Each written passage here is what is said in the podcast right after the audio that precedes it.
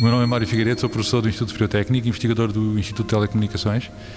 e desde há uns meses sou coordenador do, do Polo do Técnico, Polo de Lisboa, do European Laboratory for Learning and Intelligent Systems, que é uma rede europeia de laboratórios dedicados à área da inteligência artificial e, da, e de machine learning, aprendizagem automática. Portanto, este laboratório do técnico congrega vários institutos, portanto há uma diversidade muito grande de projetos, mas no, neste laboratório temos um foco em, em, coisas que têm a ver com, com pessoas, portanto dirigidas a pessoas, desde há uma área muito grande de linguagem natural,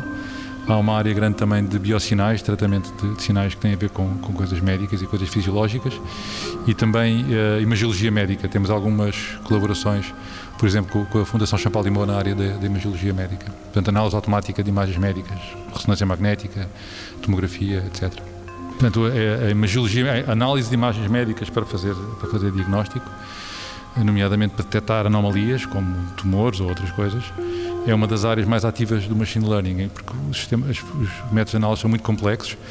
os humanos são relativamente falíveis e exige um treino de muitos, muitos anos para um humano ser capaz de ser muito bom a fazer aquilo.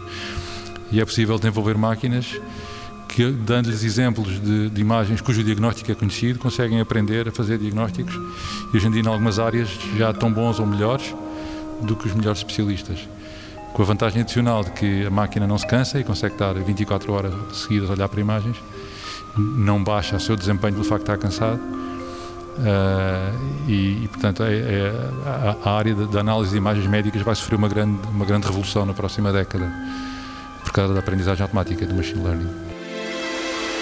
90 Segundos de Ciência é uma produção conjunta Antena 1, ITQB e FCSH da Universidade Nova de Lisboa, com o apoio da Nova Artis.